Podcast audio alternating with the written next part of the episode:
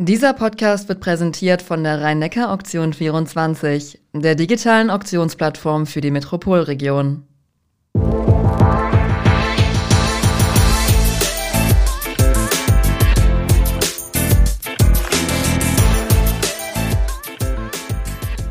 Sie ist Schulamtsdirektorin am staatlichen Schulamt Mannheim, Florence Brokowski-Schekete. Sie war Lehrerin, Rektorin, sie ist auch Coach und Buchautorin. Aber all das steht hier nicht im Vordergrund. Frau Brokowski-Schekete ist hier, weil wir über ihre Hautfarbe sprechen. Das darf ja wohl nicht wahr sein. Oder doch? Herzlich willkommen zu Mensch Mannheim, dem Interview-Podcast des Mannheimer Morgen. Ich bin Carsten Kammholz und hier spreche ich mit Persönlichkeiten aus Mannheim und der Region über Themen, die sie selbst oder die Gesellschaft bewegen. Jetzt aber zu meinem Gast und zu einem heiklen gesellschaftlichen Thema. Ich freue mich, dass Sie da sind. Florence Brokowski-Schekete. Dankeschön, dass ich da sein darf. Wir sprechen über Rassismus, über Alltagsrassismus und ich frage mich, ist es vielleicht schon Rassismus, wenn ich mit Ihnen darüber spreche, dass Sie schwarz sind? Mm, nein, das würde ich nicht sagen. Dadurch, dass ähm, ich ja hier bei Ihnen zu Gast bin, ist es in Ordnung, dass Sie mit mir darüber sprechen. Ist es für Sie okay, wenn ich den Begriff schwarz benutze? Ja, das ist sehr okay. Ja. Also fürs Protokoll, der Vorschlag tatsächlich in diesem Podcast über Rassismus zu sprechen, der kam ja von Ihnen und ich war bei dem Thema in unserem Vorgespräch eher zurückhaltender. Wo beginnt denn Rassismus für Sie? Rassismus beginnt dort, wo man einen Menschen ausgrenzt aufgrund seiner Herkunft, aufgrund seines Äußeren, ähm, aufgrund seiner Wurzeln, selbst wenn er hier in Deutschland geboren wurde. Gibt es Menschen, von denen Sie auch quasi aus Versehen beleidigt werden? Das gibt es auch. Also es gibt äh, sicherlich Menschen, die dann, wenn man sie darauf anspricht, sagen, das war ja nicht so gemeint. Ja? Und manchen Menschen nehme ich es auch ab, dass es nicht so gemeint war. Und trotzdem gehe ich in den Diskurs und versuche zu erläutern, wie es bei mir angekommen ist. Was beleidigt Sie denn konkret und was beleidigt Sie eigentlich nicht mehr? Anders gefragt, stumpft man irgendwann ab? Abstumpfen würde ich nicht sagen. Also was mich nicht beleidigt, ist, wenn jemand fragt, wo kommen Sie her? Das ist für mich, ähm, für mich persönlich schon wirklich eine Alltagsfrage. Ja? Ähm, beleidigen, stören tut es mich, wenn, wenn man mir in die Haare fasst, zum Beispiel, was bis heute vorkommt. Wildfremde Menschen, ja, das stört mich. Ich würde nicht sagen, dass es mich beleidigt, aber es stört mich. Beleidigen würde, ja, würde mich, wenn man tatsächlich persönlich wird, unter die Gürtellinie geht und meine Hautfarbe dabei benutzt oder generell unter die Gürtellinie geht, das beleidigt mich. Das heißt, dass Sie konkrete Ablehnung erfahren, das passiert eher seltener. Ja, kann ich so sagen, ja. Und Sie versuchen also eher zugewandt zu bleiben, höflich zu bleiben. Klappt das eigentlich immer? Ich muss sagen, ja, das klappt, das klappt immer. Sagen wir von, von 100 Prozent vielleicht 99 Prozent. Also es kann dann auch sein, wenn man meine Grenze wirklich sehr überschritten hat, dann kann ich demjenigen auch zeigen, wo, ich sag mal, wo der Hammer hängt. Ja, das, das geht schon auch. Aber in der Regel bleibe ich höflich, zugewandt und möchte in den Diskurs gehen. Das ist mir wichtiger, als sich gegenseitig anzubeffen. Ich habe ja selbst beim Einstieg in unser Gespräch gemerkt, ich habe erstmal ein paar hilflose Fragen gestellt. Ist Hilflosigkeit eigentlich eine gute Entschuldigung für Rassismus? Nein, nee. Also Hilflosigkeit. Es ist, es wäre verständlich, wenn jemand sagt, dass er in einer Situation nicht genau weiß, wie er damit umgehen kann. Ich kann es verstehen. Irgendwann, denke ich, muss man diese Hilflosigkeit auch ablegen und man kann sie nicht immer inflationär als Entschuldigung benutzen. Mhm. Sind wir eine hilflose Gesellschaft im Umgang mit Rassismus? Eine lernende Gesellschaft, würde ich sagen. Das heißt, wir haben eine Bildungslücke? Oder was ist es?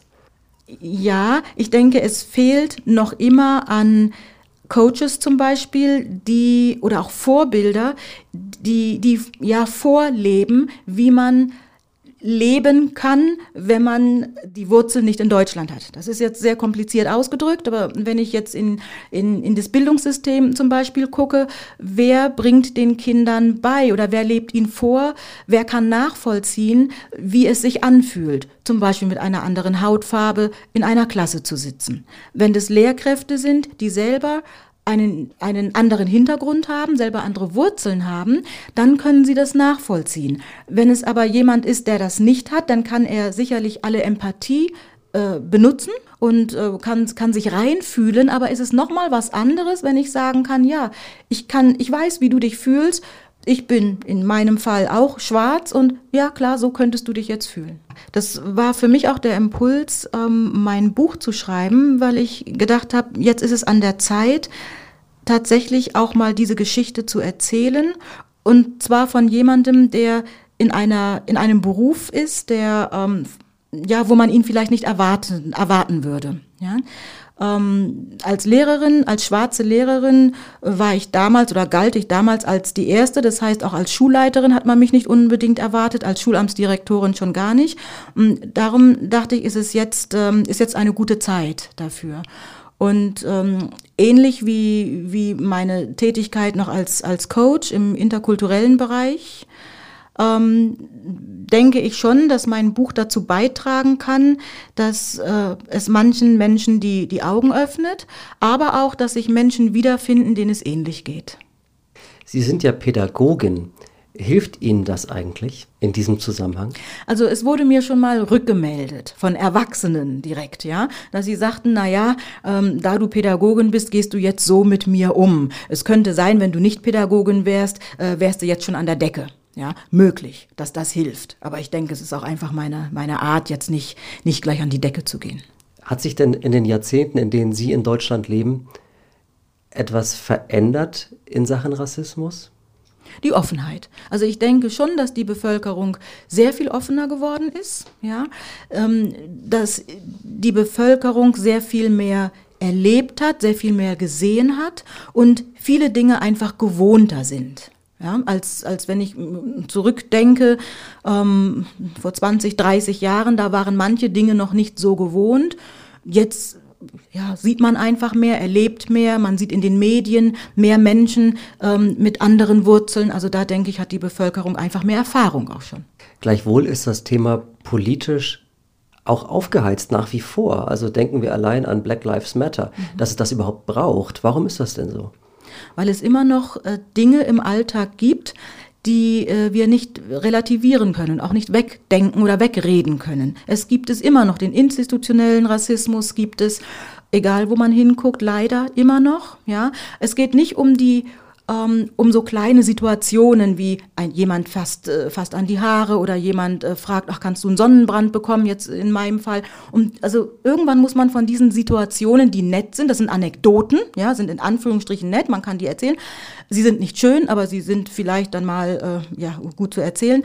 Aber davon muss man irgendwann wegkommen, sondern tatsächlich gucken, was unterscheidet in der Gesellschaft unterschiedliche Menschen? Wo wird ein Unterschied gemacht und ist das noch okay, dass man da einen Unterschied macht? Wenn ich äh, richtig informiert bin, haben Sie ja über viele Jahre sich geweigert, über dieses Thema in der Öffentlichkeit zu sprechen. Das ist richtig. Das hat sich in den vergangenen Jahren oder gerade erst zuletzt verändert. Mhm. Was ist da in Ihnen vorgegangen, dass Sie jetzt sagen, jetzt möchte ich aber auch darüber sprechen? Ähm, zu Beginn meiner Berufstätigkeit äh, habe ich oft an, Anfragen bekommen, ja, von Medien, ähm, doch darüber zu sprechen. Und ich wollte nicht, dass man mir unterstellt, Jetzt ähm, geht sie in die Medien, jetzt spricht sie über ihre Hautfarbe und womöglich wird das ein Katalysator für ihre äh, Berufstätigkeit, für ihre Karriere. Ja, das wollte ich nicht. Ich wollte gesehen werden als als Lehrerin, die äh, ihre Arbeit machen kann, die kompetent ist, die äh, in der Schule mit den Schülern, mit den Eltern gut umgehen kann, mit den Kollegen, aber nicht die Hautfarbe in den Fokus setzen.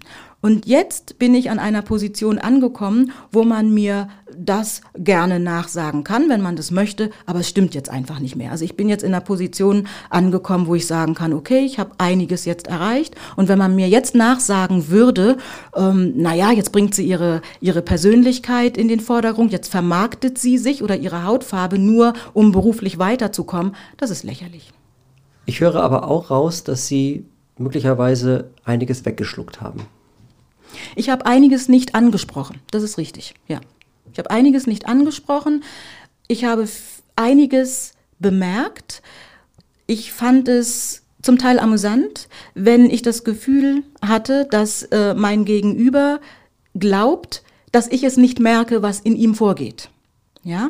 Oder ähm, als ich mich beworben habe als Schulleiterin, da ist ein Aufschrei durch ähm, einige Regionen gegangen. Sie waren in Schwetzingen äh, Schulleiterin? Genau, ich war in Schwetzingen Schulleiterin, habe mich ganz normal beworben auf mehrere Stellen, weil ich einfach mm, Freude daran hatte, ähm, mal eine Schule zu leiten. Ja, und natürlich gab es Menschen, die sich das nicht haben vorstellen können. Und natürlich gab es auch Menschen, die es verhindern wollten.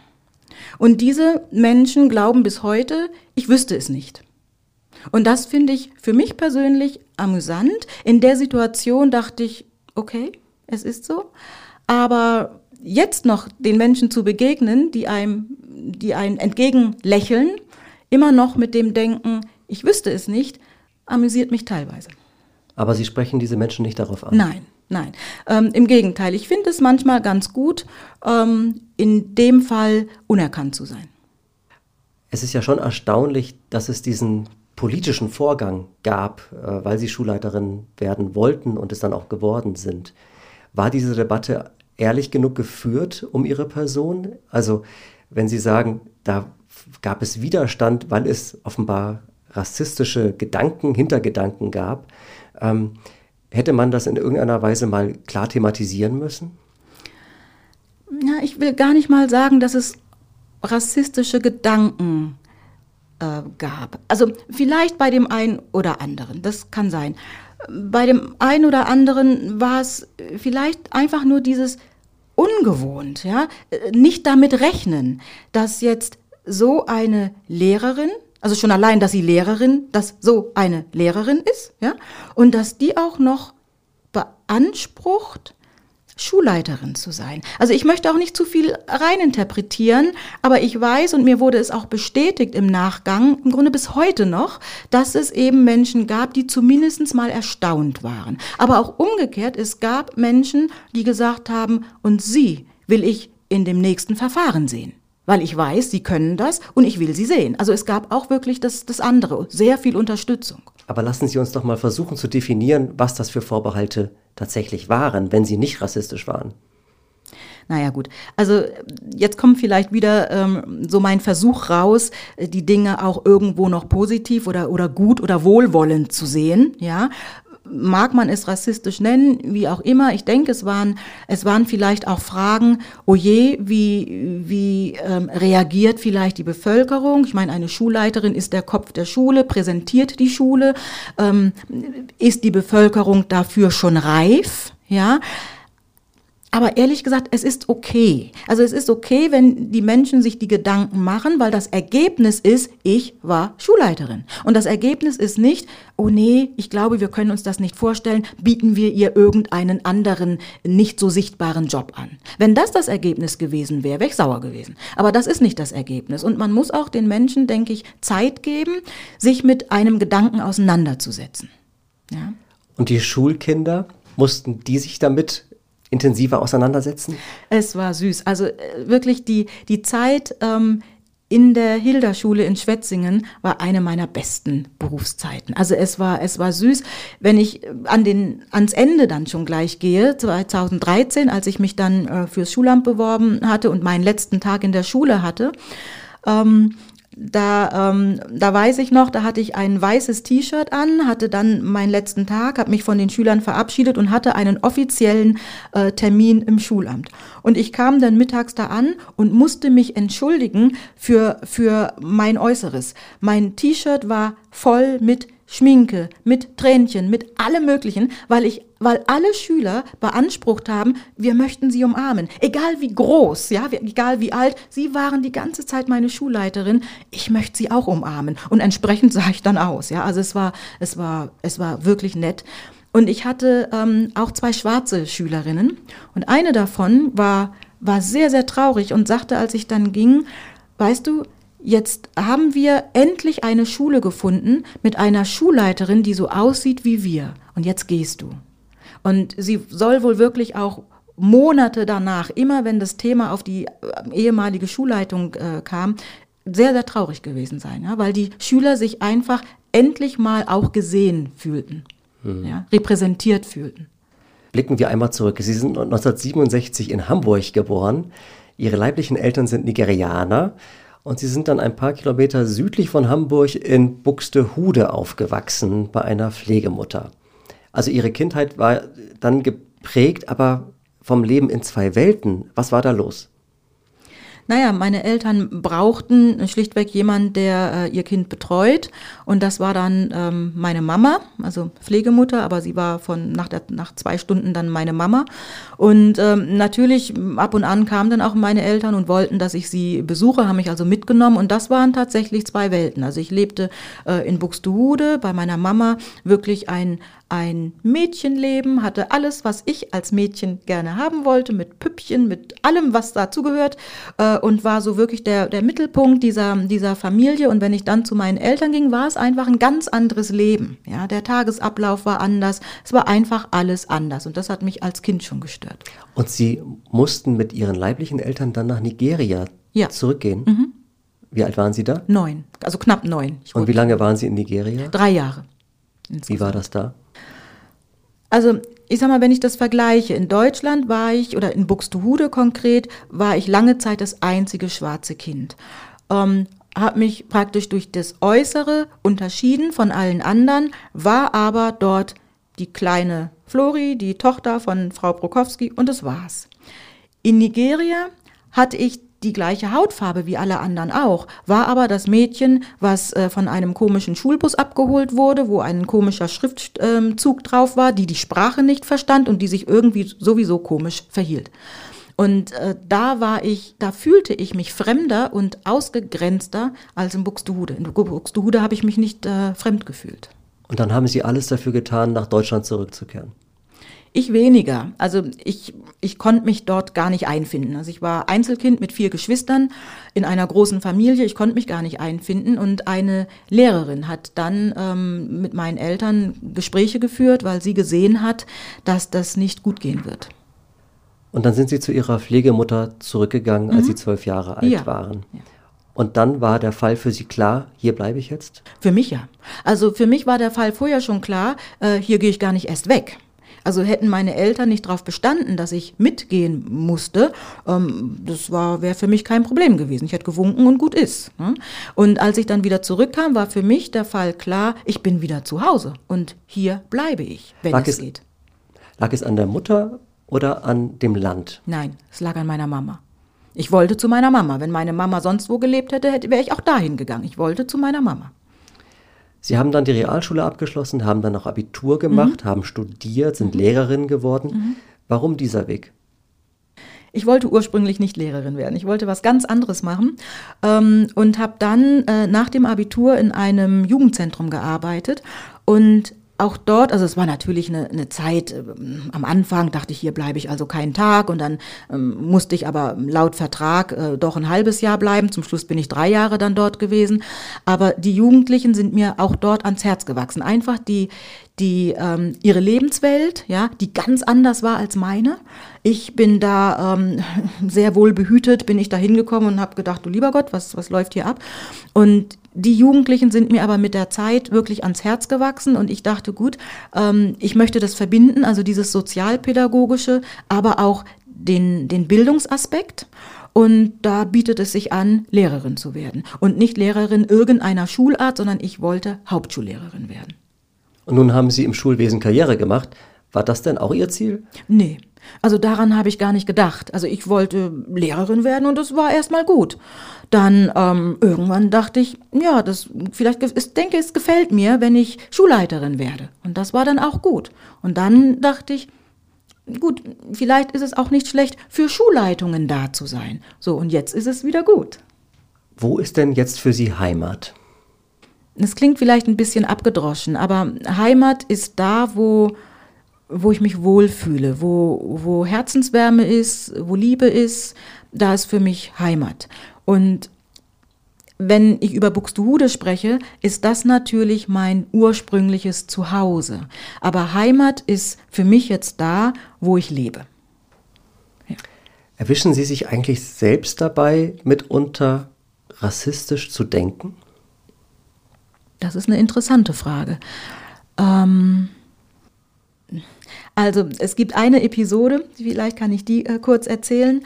Da habe ich ähm, Bürgermeister, hatte ich eine, eine, Sitzung gehabt vor, vor Bürgermeistern des Rhein-Neckar-Kreises und ähm, habe nach hinten geguckt und habe einen Bürgermeister äh, gesehen und er sieht mich und wir winken uns zu und denken, ja, wir beide, ne? wir ähm, haben was gemeinsam. Das war der Bürgermeister aus Mauer ja, der John Ehret. Und ähm, wer ihn kennt, weiß, dass er eben auch schwarz ist, ja. So, und das war für uns beide ähm, so ganz interessant. Das ist aber keine rassistische ähm, Situation, sondern wir beide haben gedacht, ja, wir beide schwarz in in diesen Situationen jetzt hier, ja, in, in, in Jobs, wo man uns vielleicht auch gar nicht erwartet, das war eine nette Situation. Ja, aber jetzt eine rassistische Situation wäre absurd. Wir kommen zum Schluss, liebe Frau Bukowski-Schekete, und ich bitte Sie, die folgenden Sätze zu beenden. Ich wohne zwar in Heidelberg, aber Mannheim. Mannheim ist für mich der Ort, an dem ich arbeite, in den ich sehr gerne ähm, fahre, wenn es ähm, um Kultur geht, um Konzerte geht, äh, ums, ums Shoppen geht, einfach auch um mal etwas anderes zu erleben als, als Heidelberg. Das Leben für Schwarze in Mannheim ist multikulturell, bietet wirklich sehr viel. Ähm, wenn, also also zum Beispiel, ähm, wenn ich was äh, Kosmetisches brauche, zum Friseur gehen will oder oder oder ähm, vom Friseur Bedarf etwas brauche, fahre ich nach Mannheim. Denke ich gar nicht groß drüber nach. Eine Welt ohne Rassismus wäre Liebe für alle, wäre sehr entspannend, wäre respektvoll, wertschätzend und würde einfach jedem einzelnen Menschen gut tun. Und realistisch? Nein.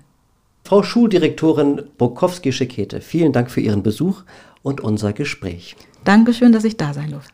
Das war Mensch Mannheim, der Interview-Podcast des Mannheimer Morgen. Mein Name ist Carsten Kamholz und ich freue mich über jede Rückmeldung und Ideen für weitere Folgen. Schreibt am besten an podcast.marmo.de. Folgt uns auch auf Facebook und Instagram und vergesst nicht, uns zu abonnieren oder eine Bewertung bei Apple Podcasts zu hinterlassen. Bis zum nächsten Mal in zwei Wochen bei Mensch Mannheim.